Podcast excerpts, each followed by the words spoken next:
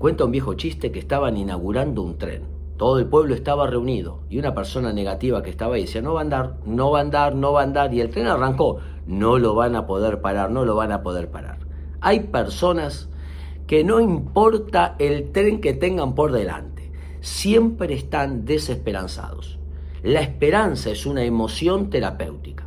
Yo estoy esperando algo bueno. Yo creo que el día de mañana me va a ir mejor. Es un deseo que se activa, pero el deseo sin acción es pensamiento mágico. Ay, ojalá que me vaya bien.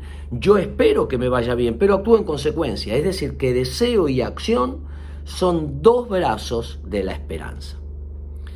Eh, dice una, una, investigación de un profesor que le dijeron, tenía una clase de alumnos normales, pero le dijeron, mira, estos cuatro chicos son genios.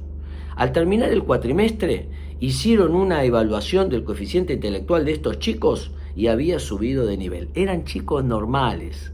Sin embargo, la expectativa del profesor de tratarlos, verlos, pensar que eran genios, eh, hizo que desarrollen mayor capacidad. Cuando tenemos expectativas sanas, realistas, esperanzadoras de los demás, estamos ayudando a los demás a seguir creciendo. Espero que les sirva.